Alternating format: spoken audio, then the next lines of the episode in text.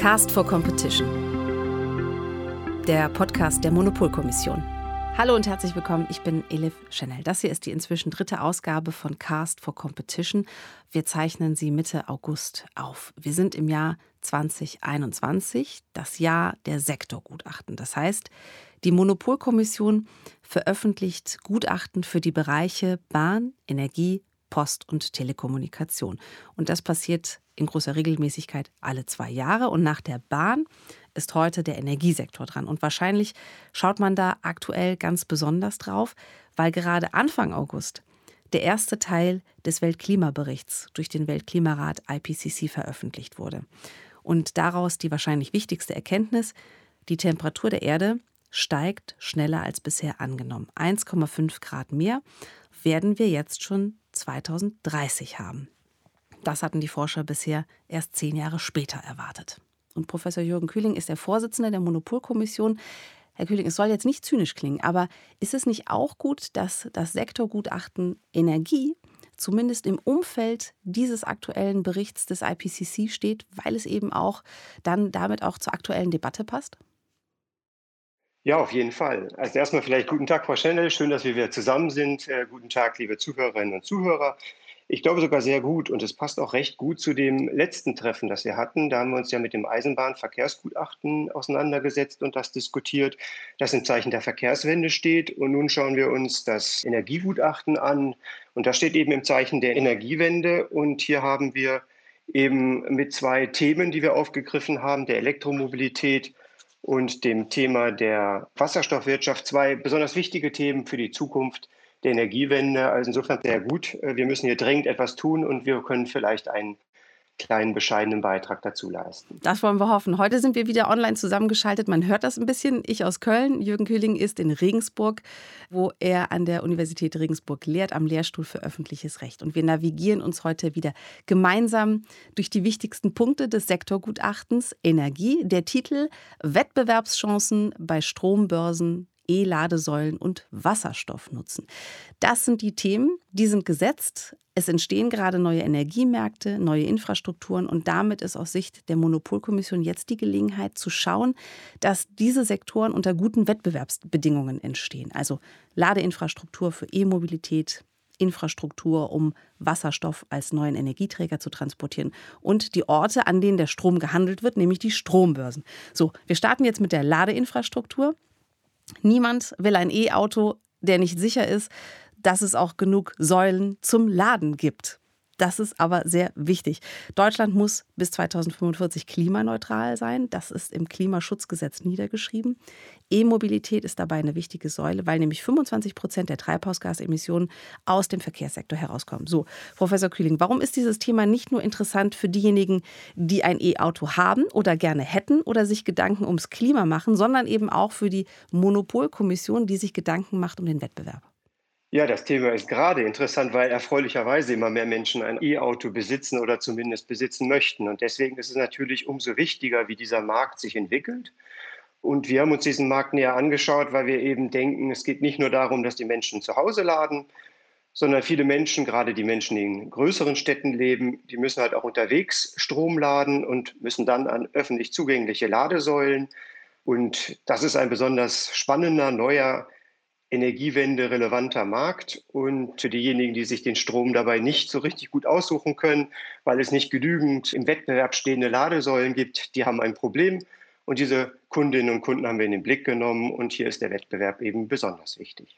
So, also es geht auch tatsächlich um die schlichte Zahl der Ladesäulen. Und wenn wir uns die mal anschauen, in den letzten zwei Jahren, also zwischen 2019 und 2021, hat sich diese Zahl der Ladesäulen mehr als verdoppelt von 18.000 auf 41.000 Ladesäulen. Aber, jetzt kommt das Aber, bis 2030 soll es eine Million Ladesäulen geben.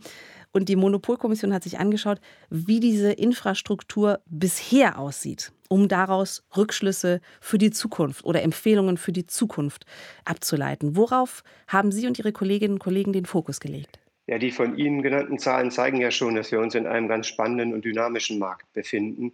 Einerseits die Verdopplung seit unserem letzten Gutachten von knapp 20 auf gut 40. Andererseits aber das große Ziel, auf das wir zusteuern, eine Million. Und das heißt, wir sind gerade dabei zu beobachten, wie ein Markt entsteht. Und wir glauben, dass es ganz wichtig ist, dass wettbewerbliche Elemente in diesem Markt vorhanden sind, damit der Markt sich auch weiter gut entwickelt für die Kundinnen und Kunden. Und was den Elektromobilitätsmarkt ein bisschen unterscheidet von dem Tankstellenmarkt, ist, dass der eben jetzt in so kurzer Zeit neu entsteht und die Vergleichbarkeit ist erstmal genauso. Ich kaufe dort Strom, während ich woanders halt eben Diesel oder Benzin kaufe. Aber wie Sie schon gesagt haben, die Zahlen sind noch vergleichsweise gering. Das heißt, ich habe noch nicht überall die schöne Vielfalt verschiedener Tankstellen, an denen ich tanken kann. Das entwickelt sich jetzt erst und hier haben wir ein besonderes Auge darauf, dass sich das wettbewerblich entwickelt.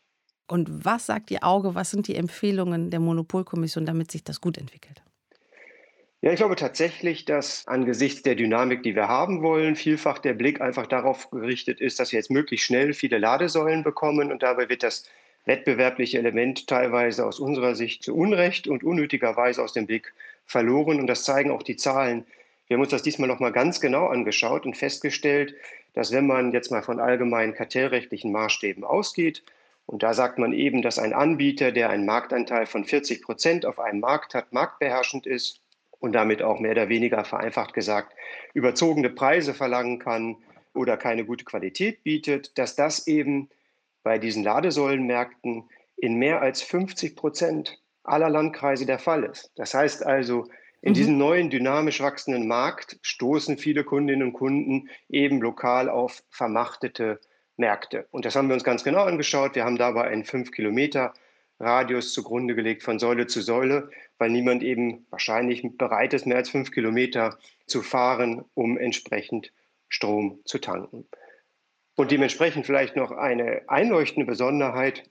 In Großstädten ist die Situation besonders schlecht, weil dort einerseits die Kundinnen und Kunden weit weniger eigene Lademöglichkeiten haben, also insofern noch besonders stark auf mhm. die öffentlichen Ladesäulen angewiesen sind.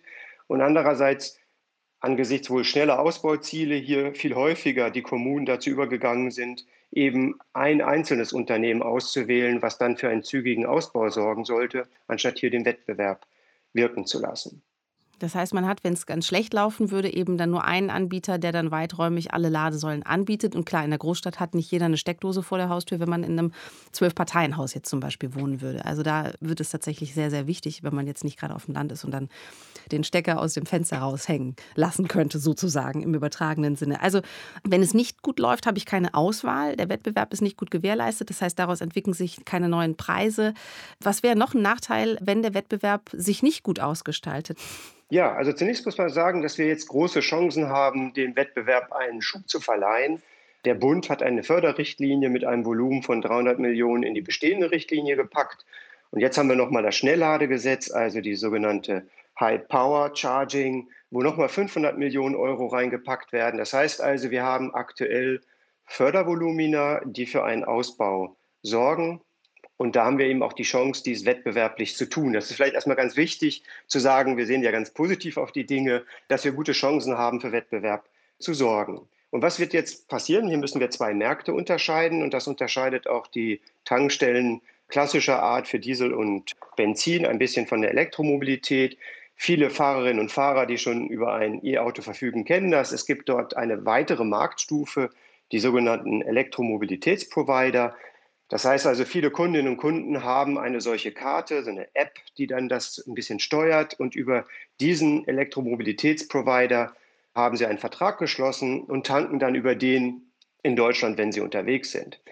Das Problem, was Sie eher haben, ist dann, wenn Sie in einer Region sind, wo Ihr EMP, Ihr Elektromobilitätsprovider, gerade keine Ladesäulen verfügbar hat, dann müssen Sie ein sogenanntes Ad-Hoc-Laden machen. Das heißt also, dann gucken Sie, wo ist denn jetzt hier in der Nähe eine Ladesäule und dann stecken Sie Ihr Ladekabel dort rein und der Witz ist ein bisschen, also wenn ich mein Ladekabel reinstecke, weiß ich, was ich überhaupt bezahlen muss. Und da sagen wir. Ah, also das ist ja, so. Ja, ein bisschen wie bei den Banken. Ne? Also wenn ich eine Sparkassenkundin bin und dann eben zu der nächsten Bank gehe, habe ich möglicherweise ein Problem. Aber ich brauche jetzt gerade mal Strom oder eben Geld und dann wird es dann möglicherweise teuer. Ganz genau. Und da sagen wir, da gibt es ein ganz einfaches Mittel und das ist das Mittel der Transparenz. Hier schlagen wir entsprechend vor, dass diese Preise ganz einfach von einer Stelle erfasst werden und dass dann eben diese Preise verfügbar sind. Das ist ja heute im Zeitalter der Digitalisierung alles kein Thema. Und dann kann ich eben vorab wissen, was das Tanken kostet. So wie es jetzt der Fall ist, wenn ich den hohen Preis oben ja. sehe, dann fahre ich halt eine Tankstelle weiter. Wie ist das denn? Ich habe gelesen, Hamburg und Bayern, die haben die höchste Dichte an Ladepunkten, wie man so formuliert. Gibt es denn Kommunen, die eine sehr vielfältige Ladesäuleninfrastruktur bereits haben? Kann man da sagen, oh, hier gibt es ein gutes Beispiel, daran könnte man sich orientieren als Stadt, Kommune? Ja, es ist so, dass wir vor zwei Jahren unsere ersten Vorschläge entwickelt haben in Richtung wettbewerbliche Ausschreibungsverfahren. Und eine ganze Reihe von Kommunen sind diesen Vorschlägen gefolgt. Wir erwähnen jetzt in unserem diesjährigen Sektorgutachten das Beispiel Stuttgart. Dort ist es eben gelungen, fünf verschiedene Unternehmen zu gewinnen. Das heißt, das hat ja auch einen riesen Vorteil. Man hat noch mehr Investitionskapital in dieser Region und hier haben eben die Stuttgarterinnen und Stuttgarter E-Mobilitätssuchenden den großen Vorteil, dass sie zwischen fünf verschiedenen Anbietern wählen können. Das ist aber nur ein Beispiel. Viele Kommunen sind da auf einem sehr guten Weg. Das heißt, wenn ich mir diese Empfehlung anschaue, eigentlich berät die Monopolkommission ja eigentlich die Bundesregierung, aber sie gehen jetzt natürlich schon auch auf die Kommunen zu. Ja, unser Auftrag ist, die Gesetzgebungskörperschaften zu beraten. Dazu gehört auch der Bundesrat und zum Bundesrat gehören die Länder und dazu dann die Kommunen, so interpretieren wir das gewissermaßen weit. Ein Großteil unserer Vorschläge richtet sich tatsächlich direkt an die Bundesregierung. Ich hatte ja schon von den Förderprogrammen gesprochen. Da empfehlen wir, was vielleicht noch ein wichtiger Punkt ist, die Förderprogramme so auszugestalten, dass wettbewerbliche Elemente besonders berücksichtigt werden. Das heißt also ein Bonus für diejenigen Bieter, die noch nicht über eine marktbeherrschende Stellung verfügen, schlagen wir hier vor. Dann haben wir eben auch andere Vorschläge, die sich auf der Bundesebene abspielen. Diese Transparenzvorgabe, hier schlagen wir ja vor, dass die Transparenzstelle, die wir schon bei Benzinpreisen haben, ausgeweitet wird auf die Elektromobilität. Das adressiert auch den Bund. Aber ja, die Energiewende adressiert halt alle Ebenen und die Kommunen sind ein ganz wichtiger Player. Und deswegen haben wir es erlaubt, dort auch Vorschläge zu machen und freuen uns, wenn die dann berücksichtigt werden. Bei den Ladesäulen sind wir thematisch in der Gegenwart. Jetzt kommen wir zu einem Thema, das ist zwar schon in Sichtweite, aber doch noch in der Zukunft, nämlich Wasserstoff als Energieträger. Kleiner Exkurs in die frühen Chemieunterrichtszeiten vielleicht. Wasserstoff als Energieträger entsteht, wenn Wasser in Wasserstoff und Sauerstoff aufgespalten wird. Und das passiert mittels Strom. So, und mit diesem Wasserstoff könnten zum Beispiel Branchen, die sehr energieintensiv sind, wie die Stahl- oder die Chemieindustrie, in Zukunft klimaneutral werden, weil sie dann eben Wasserstoff nutzen und keine fossilen Energieträger. So, und dazu braucht es Leitungen, um diesen Wasserstoff zum Ziel zu transportieren. Wasserstoffnetze müssen dafür aufgebaut werden. Es ist ein, im Moment, Jürgen Kühling, doch schon noch ein sehr kleiner Sektor, über den wir jetzt gerade sprechen. Warum ist der trotzdem wichtig für die Monopolkommission? Warum schaut die Monopolkommission trotzdem schon mal da rein? Ja, zum einen, weil Wasserstoff als Energieträger im vergangenen Jahr ganz stark in den Fokus der Politik gerückt ist. Die Bundesregierung hat eine neue Wasserstoffstrategie entwickelt, die Europäische Kommission auch. Aber ich glaube, Wasserstoff ist auch ein ganz spannender Energieträger, weil er eben vielseitig einsetzbar ist und mit Hilfe von Strom aus erneuerbarer Energien erzeugt werden kann. Und deshalb wird auch teilweise vom Wasserstoff als neuem Öl gesprochen. Das heißt, dieser Energieträger hat eine ganz, ganz große Potenzialität in seiner künftigen Nutzung. Und wir haben ja auch gerade schon bei der Elektromobilität darüber diskutiert, dass wir gerade diese neu entstehenden Märkte gerne in den Fokus nehmen, damit dort die Entwicklung gleich von vornherein sinnvoll sind. Und falls wir viel Wasserstoff in Zukunft benötigen, dann brauchen wir entsprechende Transport.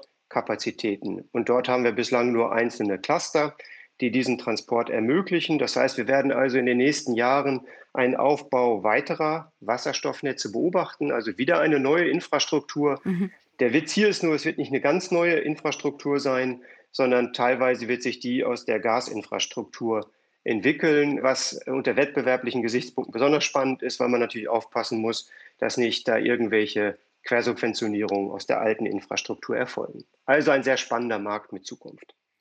Das müssen Sie gleich noch mal ein bisschen erklären. Also dieses Thema Quersubventionen, wo das das Problem ist. Wasserstoff als neues Öl, haben Sie gesagt. Außenminister Maas hat es sogar formuliert als Wasserstoff ist das Gold der Zukunft.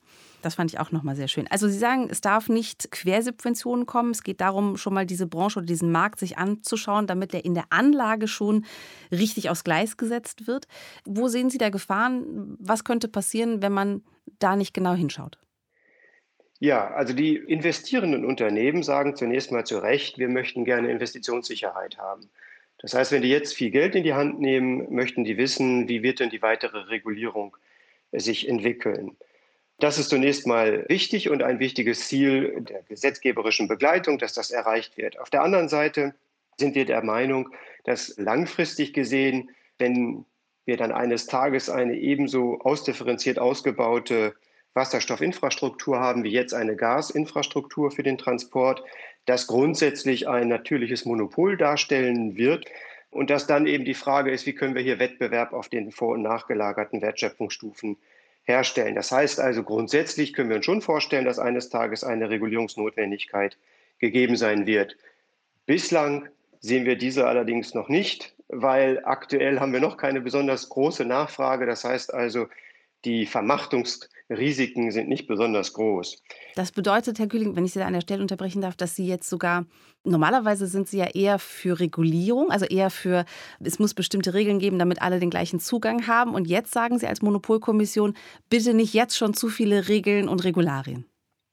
Ganz genau. Also wir sind grundsätzlich nicht unbedingt für Regulierung in den freien Märkten, aber wir sind für Regulierung in den Monopolen, weil sich das als notwendig herausgestellt hat. Und wenn hier künftig ein Monopol vorliegen wird, dann wird eine Regulierung erforderlich sein, aber eben noch, genau wie Sie gesagt haben, jetzt noch nicht. Und wir wollen diese Dynamik gerne aufrechterhalten und wir glauben, dass es deshalb sinnvoll ist, auch ein dynamisches Regulierungskonzept zu haben. Mhm. Und da müssen wir, wie so häufig, das Rad nicht neu erfinden, sondern dieses dynamische Regulierungskonzept kennen wir schon aus der Telekommunikationsregulierung. Dort ist es so, dass wir einen sogenannten Drei-Kriterien-Test haben. Und wir plädieren dafür, dass dieser Drei-Kriterien-Test auch in der Wasserstoffnetzinfrastrukturregulierung angewandt wird. Vielleicht ganz vereinfacht gesagt, weil jetzt einige Zuhörerinnen und Zuhörer jetzt müssen sich schon mit dem Wasserstoffthema befassen. Jetzt kommt auch noch Telekommunikation dazu. Das ist doch erst unser nächstes Gutachten. Dieser Test ist ganz einfach und er sagt, wir gucken, ob wir hier langfristig die Situation haben, dass wir keinen Wettbewerb haben werden, wir auch beträchtliche anhaltende Marktzutrittsschranken haben wegen großer Investitionsbedürfnisse etc. Und, das ist der wichtigste dritte Punkt, das allgemeine Kartellrecht reicht nicht aus. Und da sind wir eben der Meinung, gegenwärtig reicht das allgemeine Kartellrecht noch aus. Wir haben aktuell einen verhandelten Zugang, der funktioniert relativ gut und deshalb bedarf es zurzeit keiner Regulierung. Und deshalb plädieren wir für die Einführung dieses Drei-Stufen-Tests, weil wir glauben, dass er gegenwärtig zu guten Ergebnissen führt, langfristig Investitionssicherheit gewährleistet und auch künftig zu guten Ergebnissen führen wird. Sie hatten einen anderen Aspekt noch eben angesprochen, nämlich das Thema Quersubventionierung, damit das nicht passiert. Wo ist da die Problematik? Also was ist das, was Sie da beobachten und vermeiden wollen? Ja, uns hat ein bisschen am Anfang, bei mich zumindest, irritiert, dass die Unternehmen gerne eine Regulierung hätten. Weil man könnte natürlich sagen, wenn ich keine Regulierung habe, dann kann ich doch hohe Preise verlangen. Warum möchte ich eine Regulierung haben? Und ein Teil der Interessenten, die für eine Regulierung sind, wollen eigentlich eine Regulierung, weil sie Folgendes wollen. Sie wollen eine Regulierung, die für die Gas- und die Wasserstoffnetze ein gemeinsames Netzentgelt generiert. Und das sehen wir sehr, sehr kritisch. Wenn das die Konsequenz einer Regulierung ist, dann ist das nicht sehr sinnvoll, weil wir diese Durchbrechung des Verursachungsprinzips und diese Mischkalkulation prinzipiell nicht für sinnvoll erachten, weil das letztlich zu Ineffizienzen führt. Also wir sind der Meinung, dass das feinsäuberlich getrennt bleiben mhm. sollte. Und insofern vielleicht nochmal der Hinweis, weil das sich so ein bisschen abzeichnet, dass das möglicherweise ein Ziel sein könnte, in der nächsten Legislaturperiode dann diesen Schritt zu gehen und sich auch auf europäischer Ebene für gemeinsame Netzentgelte und eine gemeinsame Regulierung einzusetzen. Davon raten wir dringend ab. So, und wenn Sie sagen, es gibt zum Beispiel Ineffizienzen, die dann entstehen könnten, und da kann ich an dieser Stelle den Bogen nochmal schlagen zum Weltklimabericht. Ineffizienz in einer Zeit, wo es wirklich dringend ist, jetzt die Energiewende anzugehen, ist doch eigentlich das Letzte, was man sich leisten kann. Ganz genau. Und letztlich ist es sogar so, dass diese Art der viel allokierten Investitionen dazu führen kann, dass dann die Umstellung von Gas auf Wasserstoff anschließend verzögert wird. Und das ist sicherlich das Letzte, was wir wollen. Das Bundeskabinett hat im Jahr 2020 im Juni eine nationale Wasserstoffstrategie beschlossen. Jetzt haben Sie ja schon eine Empfehlung ausgesprochen. Was gibt es noch für Empfehlungen von Seiten der Monopolkommission? Ja, was wir sicherlich sehen, ist, dass sowohl auf der Erzeugungsseite als auch auf der Transportseite eine staatliche Finanzierung in irgendeiner Form erforderlich ist. Und was wir hier als sinnvoll erachten, ist möglichst frühzeitig ein durchdachtes Förderkonzept zu haben, was zugleich auch das Phasing out thematisiert, also auch ganz klar die Regeln aufstellt, auch wiederum beispielsweise bezogen auf die Infrastrukturförderung, unter welchen Voraussetzungen denn anschließend diese Fördermittel dann auslaufen sollen. So, wir kommen jetzt zu einem anderen Thema aus dem Sektor Gutachten Energie, vor dem ich so ein bisschen Manschetten habe, weil es doch ein bisschen kompliziert ist, auch im Vergleich zu den Themen, über die wir jetzt schon gerade gesprochen haben, nämlich das Thema Strombörsen. Bevor wir da reingehen, Jürgen Kühling, nochmal eine ganz grundsätzliche Frage zur Monopolkommissionsarbeit.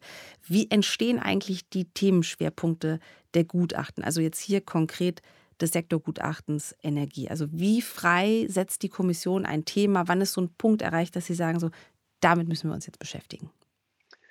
Ja, eine sehr berechtigte Frage. Wir sind ja ein bisschen davon weggegangen, von der Situation auch aus früheren Sektorengutachten, dass wir uns alle Wertschöpfungsstufen angeschaut haben, weil die Dinge sich einfach im Zuge der Energiewende immer weiter ausdifferenziert haben und auch immer komplizierter geworden sind.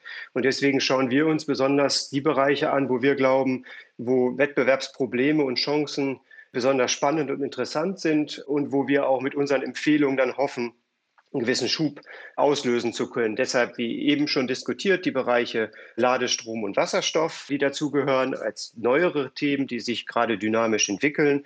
Und das Thema Strombörse haben wir aufgegriffen, weil es dort aus unserer Sicht einige Wettbewerbshemmnisse gibt und der Wettbewerb zwischen den Strombörsen halt besonders produktiv ist.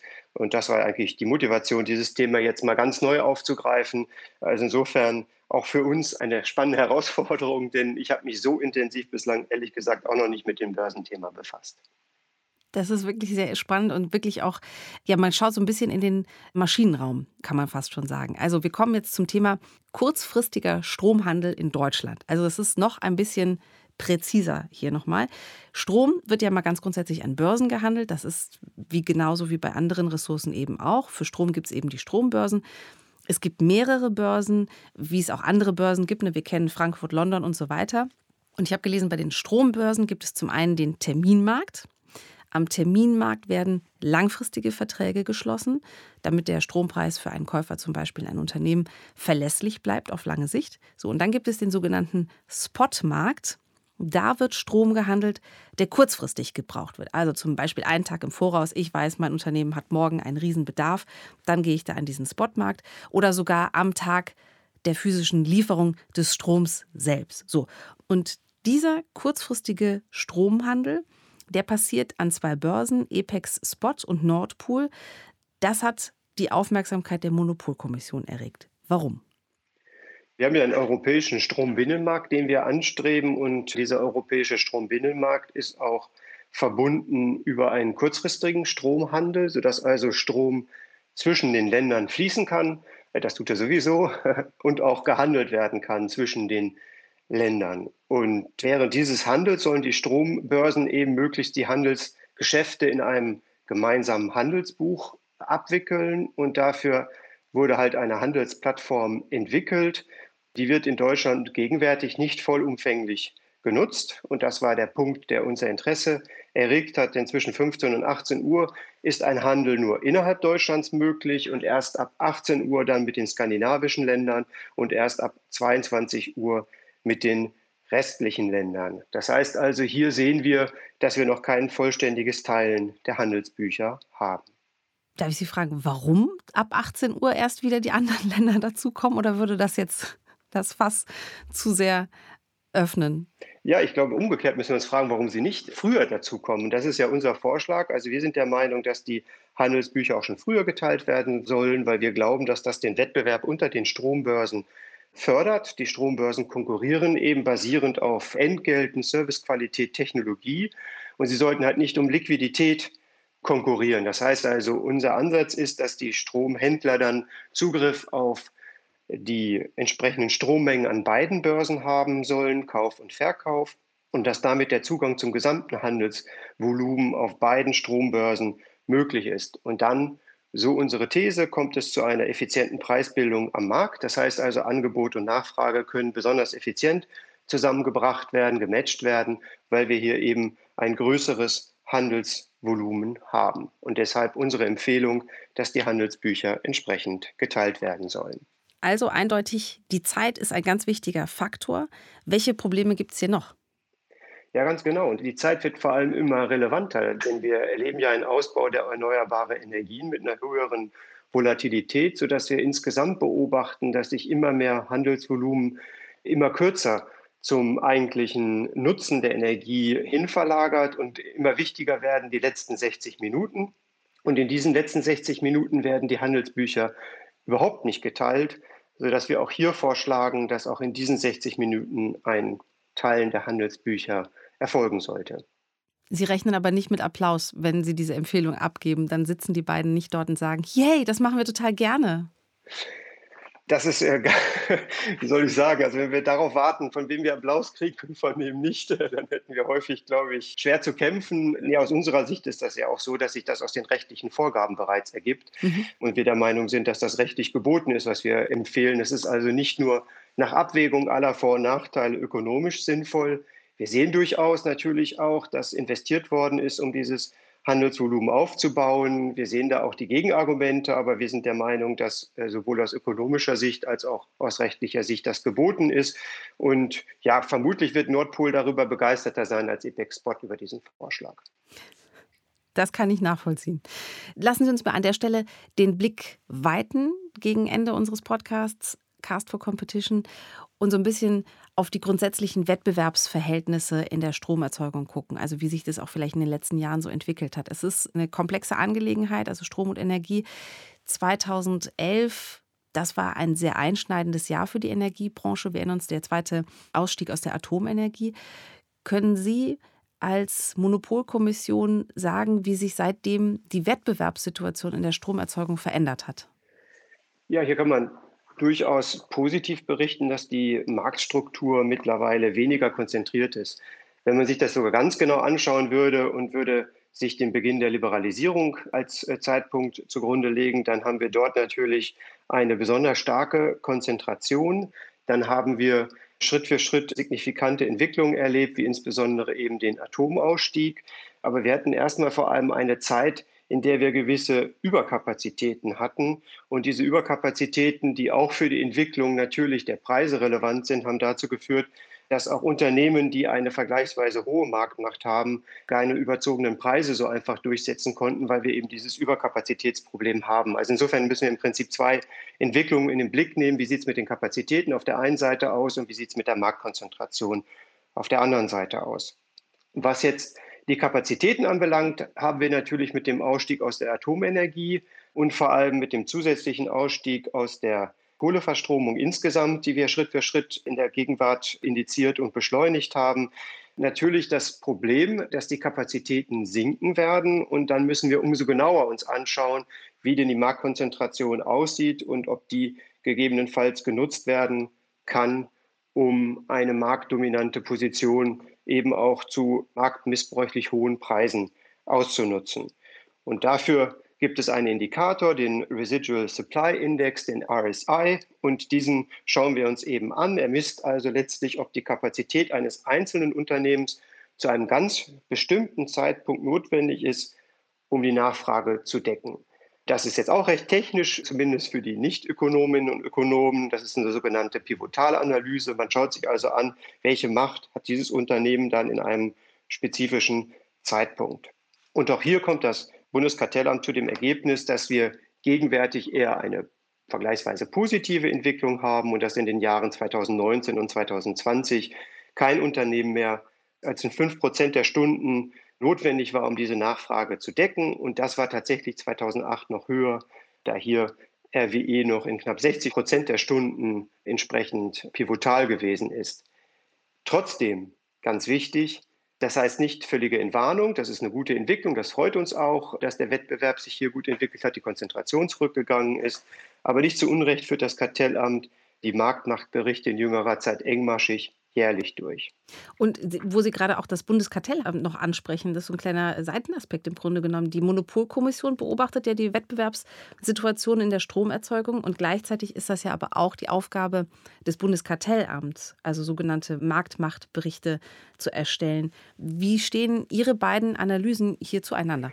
Ja, bevor das Bundeskartellamt diese Aufgabe, die wir für sehr sinnvoll erachten, 2019 und 2020 übernommen hat mit seinen Marktmachtberichten, haben wir in den Sektorgutachten uns ebenfalls mit dem entsprechenden Monitoring befasst und wir haben einen etwas anderen Ansatz. Insofern kann man diese Analysen nicht ganz vergleichen, weil wir gewisse methodische Unterschiede haben. Jetzt ist unsere Aufgabe gewissermaßen zu schauen, ob die Methodik des Bundeskartellamts und die Herangehensweise des Bundeskartellamts überzeugend ist. Wie es ja allgemein unsere Aufgabe ist, ganz, ganz traditionell seit der Gründung der Monopolkommission einen gewissen Watchdog zu sein und zu schauen, ob das Kartellamt die Dinge gut macht, um da einen gewissen Gegenpunkt zu setzen. Und da haben wir uns jetzt angeschaut, wie das Kartellamt das macht. Und wir halten es zunächst für sehr sinnvoll, dass dieser schnelle Rhythmus der Marktmachtberichte erfolgt, weil wir eben durch den Ausstieg, wie beschrieben, den Ausstieg aus der Atomenergie und den Ausstieg aus der Braunkohlekrafterzeugung und insgesamt also der Rückgang der konventionellen Kapazitäten dazu führt, dass die Karten neu gemischt werden und dass deshalb ein besonders kritischer Blick auf die Entwicklung notwendig ist. Wir halten das methodische Herangehen des Kartellamts grundsätzlich für zutreffend und sinnvoll. Da gibt es verschiedene Streitpunkte. Einer ist beispielsweise, ob die ausländischen Erzeugungskapazitäten angemessen berücksichtigt werden. Da kann man über die Details streiten. Wir glauben aber, dass das Kartellamt da keine prinzipiellen Fehler in seiner Methodik hat. Das Einzige, worauf wir hinweisen, ist, dass wir es für problematisch erachten, dass das Kartellamt auf Daten zurückgreift, die nicht öffentlich verfügbar sind. Warum? Weil letztlich die Berechnung dieser Werte auch nachvollziehbar sein muss für die Unternehmen, damit die Unternehmen selber sehen, ob sie eventuell marktbeherrschend sind und ihr Verhalten dann entsprechend anpassen können, mhm. in dem Sinne, dass sie besonders sorgfältig dann damit umgehen, dass sie sich nicht missbräuchlich in diesen Stunden verhalten. Insofern schlagen wir vor, dass das Kartellamt bei seinen Berechnungen nur auf öffentlich verfügbare Daten zurückgreifen sollte. Aber das ist ein wichtiges, aber eher ein Detail dieser Marktmachtberichterstellung. Lassen Sie uns nochmal so abschließen. Es ist jetzt das achte Sektorgutachten seit 2007, seit dem deutschen Atomausstieg. 2011 sind ja die Bedingungen der Energiewende immer Thema der Gutachten gewesen. Das ist jetzt ja auch wieder so, würden Sie sagen, dass im Prinzip die Entwicklungen in den letzten Jahren in der Energiebranche immer mit dem Thema Energiewende als Vorzeichen zu sehen ist? Ja, das ist sicherlich der größte Treiber der marktlichen Entwicklung in den letzten Jahren. Und auch gerade unsere Themenwahl richtet sich auch dementsprechend daran aus, weil es uns besonders wichtig ist, dass diese Energiewende gelingt, die ja politisch gewollt ist und mittlerweile auch, glaube ich, ökologisch jedem einleuchtet, dass wir sie benötigen. Und ganz wichtig ist, da sie mit sehr, sehr großen Kosten verbunden ist, sollte sie möglichst effizient erfolgen, damit wir die ambitionierten Ziele, die wir dort verfolgen, auch tatsächlich uns leisten können und möglichst effizient erreichen. Das ist eigentlich unser Ansatz und damit auch unser Beitrag zur Energiewende. Jürgen Kühling, vielen Dank fürs Erklären des achten Sektorgutachtens Energie, Vorsitzender der Monopolkommission und Professor für öffentliches Recht, Immobilienrecht, Infrastrukturrecht und Informationsrecht an der Universität Regensburg. Dankeschön. Ihnen ganz herzlichen Dank, Frau Schenell, und ganz herzlichen Dank Ihnen, liebe Zuhörerinnen und Zuhörer. Die nächsten beiden Sektorgutachten Post und Telekommunikation, die sind schon in der Arbeit. Und das war die Ausgabe Cast for Competition für den Energiesektor im Jahr 2021. Ich bin Elif Schenell. Tschüss, bis bald.